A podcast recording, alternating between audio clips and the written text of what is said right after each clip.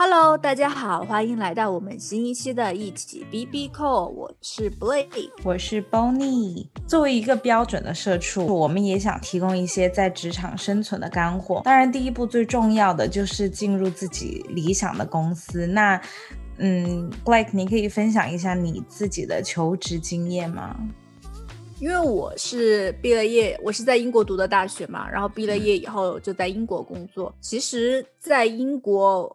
成绩是一件很重要的事情，就是大部分的大公司，它的最低标准就希望你的成绩有二点一，二点一就是你每一门要到百分之六十以上。嗯，因为因为英国是四十分及格，然后六十分就是相当于中上比较优秀的人了，所以很多大公司对毕业生的要求会要求你的成绩有二点一。然后我就觉得，因为嗯，你如果想作为一个海外的留学生，想留在英国先找一份工作的话，你差不多要提前一年就要开始看他的那些招聘，因为他们大部分这些像 graduate program 啊，都是提前一年就开始了，他们整个招聘的流程都非常的长，就是你需要第一就是他，你如果你的简历通过了，他会先给你做一个测试。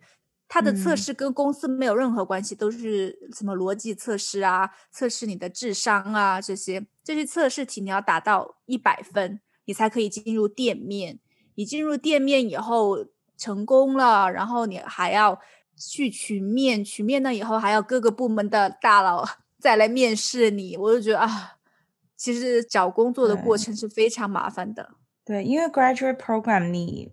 他其实不期待你有什么特别的职场经验，他主要就是通过他们的面试这整个流程来了解你，然后各种筛选，所以他会拉的比较长。但是其实你了解在中国的招聘吗？我印象中，其实在中国求职其实也挺长时间的，有分什么春招、秋招，是不是？我不太知道哎，你在澳洲是怎么找工作的？澳洲其实跟英国很像，特别是 graduate program，它也是第一轮先把你筛了。但澳洲比较特别的一点，它是非常的在呃注重你的签证。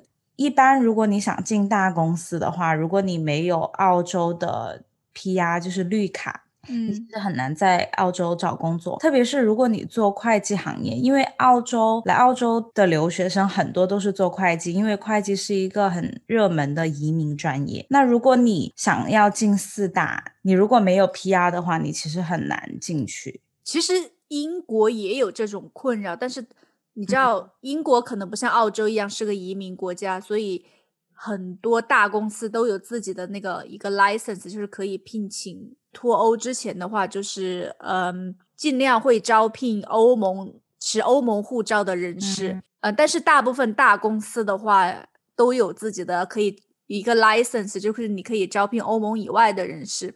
大公司给签证是没有问题的，而且可能英国本身不是像澳洲一样是移民国家，对，他不太注重这个大公司的话，就是。能者居上吧。更那其实大公司的话更更容易招海外人士，因为他的 license 比较多。对，因为如果像中小型公司的话，你申请这个 license 就是一个很繁琐的过程。嗯，然后可能税收方面呢这些都还很麻烦，而且你会你需要通报移民局，就是说，呃，你为什么会招一个海外的人士，不招就是欧盟？我们也会，嗯。但是可能没有澳洲那么的注重，就是你还是有机会的。我觉得对于澳洲来说的话，就是其实也是有机会，但是会比较难。大家会觉得，嗯，就是你会非常幸运，才会一毕业就可以找到一个在当地人开的公司，就是又是你专业的东西。嗯，那其实你觉得在面试的过程中是什么？有什么 tips 可以？得到面试官的好感，然后可以顺利的进入你自己想进入的那家公司呢？我觉得面试官你其实要很会跟他闲聊。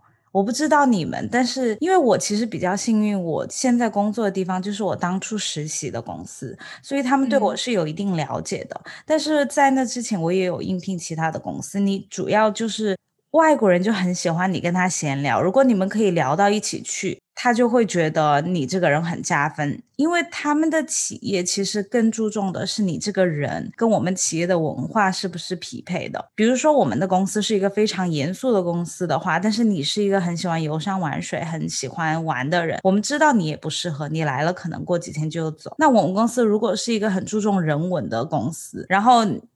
就是我们也希望找跟我们公司的价值观啊，然后喜欢旅游啊、热爱生活啊这种类型的员工。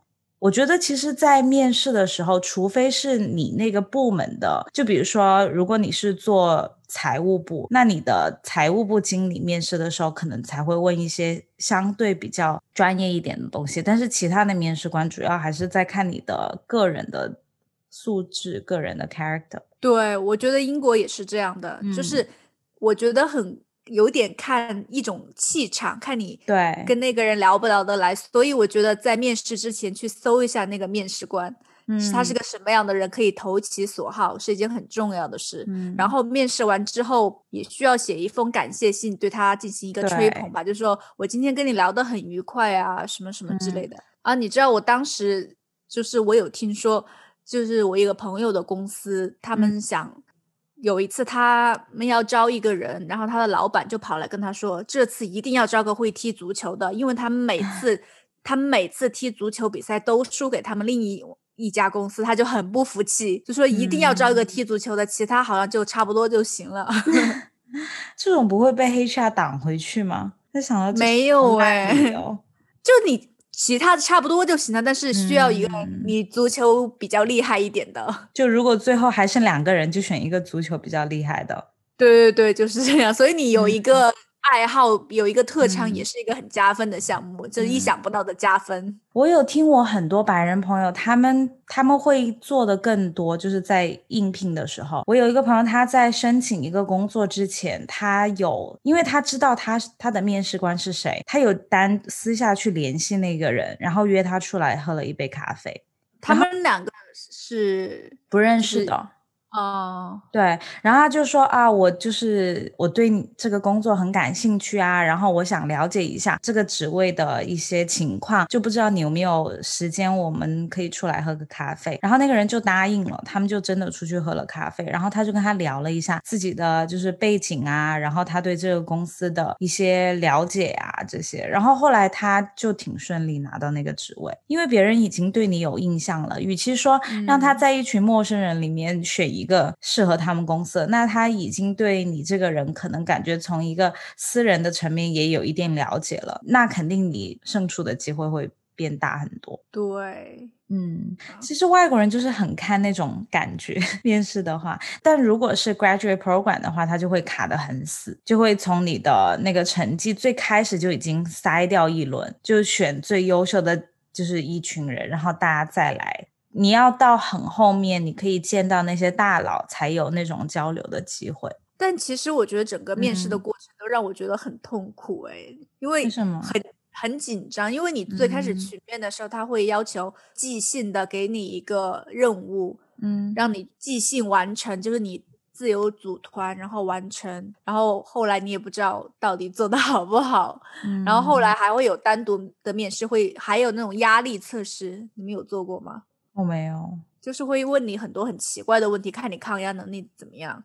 哦 OK，反正我就专门问，但是有这种问题，就是反正我觉得整个过程都拖得非常的长，有七八个月吧，可能，因为你还要等这个人，等那个人，有时候可能他不在公司，你得等他回来了再面一下你，然后他们再思考一下怎么样。所以对于他们来说，选人也很重要，因为成本太高了。你看招一个人花那么多时间，所以说他们才会想要找猎头公司，要省一点事情，因为猎头公司会帮助他们有一个提前的了解，然后给他们推荐。但猎头公司收费其实挺高的，像澳洲的话，一个人就是一个人就是很普通的员工，其实都可以收一万一个人，我觉得还挺高的。对，一万一万澳币。所以说，如果你可以就是找到猎头公司，他对你感兴趣的话，我觉得其实通过猎头公司找工作是一个很不错的途径。对，因为我换的那份工作就是猎头公司当初找到我，然后推荐过去的。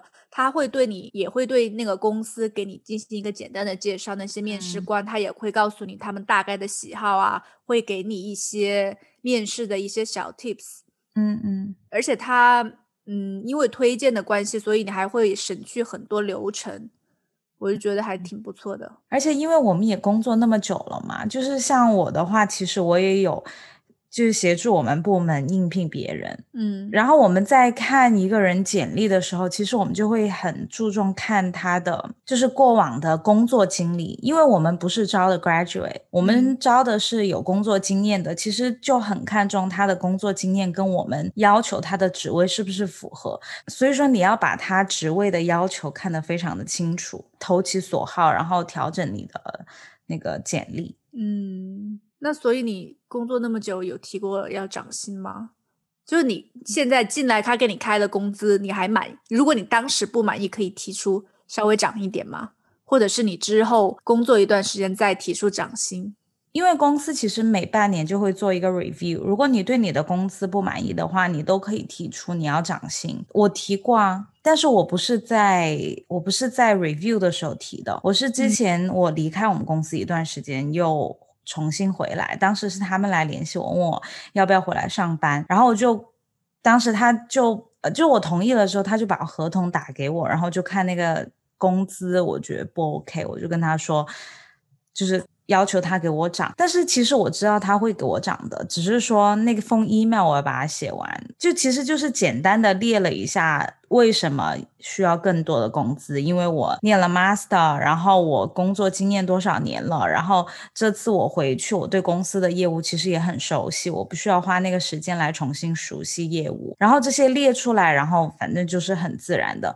他给你涨了多少薪？我当时要求涨一万，他就涨了一万。你这个其实算是你勾选一个你的工资，他不是算涨薪。我只是觉得他那个合同给我的不够。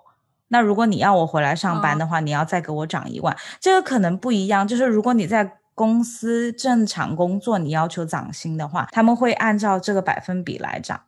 但是我这个算是签合同前的 renegotiate。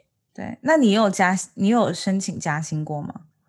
因为我这个这份新的工作其实做了没多久就开始回家工作了，然后之前的话我有提过，我我没有提，我是那段时间我真的不想干了，我想天呐，我要回去当咸鱼，我就跟我的经理说我不干了，我要走了。他说你是找到下一份工作吗？我说没有。他说哎呀，那给你涨一点。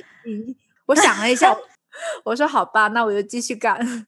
那你涨了多少百分比？百分之五。嗯，其实，在交了税以后，也并没有还好。你知道，我上一个经理他工资其实有一点低，我觉得公司当时没有给他太多的薪水。然后后来他也是觉得很气愤，然后他也找了新的工作，但他已经找好了，然后去请辞。然后老板说要给他涨三万，哦，对，但是他还是走了。就是我之前我们之前聊办公室吐槽大会那个经理。对，所以我觉得在职场上就适当的为自己争取利益是很有必要的。对，因为你什么都不说，大家就相安无事，反正你不涨薪，大家公司也节约钱，也不会对你什么刮目相看或怎么样。所以我觉得有时候要有理有据的为自己的合法权益提出一点抗议。对的，特别是像英国、澳洲这种地方。因为每一个人他都很习惯性为自己争取，就像我跟我就是 local 的朋友，他们聊天的话，他们时不时就会要求涨薪，而且他们也不会时不时，对，真的时不时是一两个月就要求涨薪，没有没有，大概过半年一到 review，他们就要求涨薪。哦，好吧，那希望今天我们聊的内容会对大家求职啊、应聘有一点点小小的帮助。那如果你有什么需要了解的，也可以给我们留言，然后我们可以深入的再聊一下。对，我们再可以聊一下。那谢谢大家收听，我们下我们下期再见，拜拜，拜拜。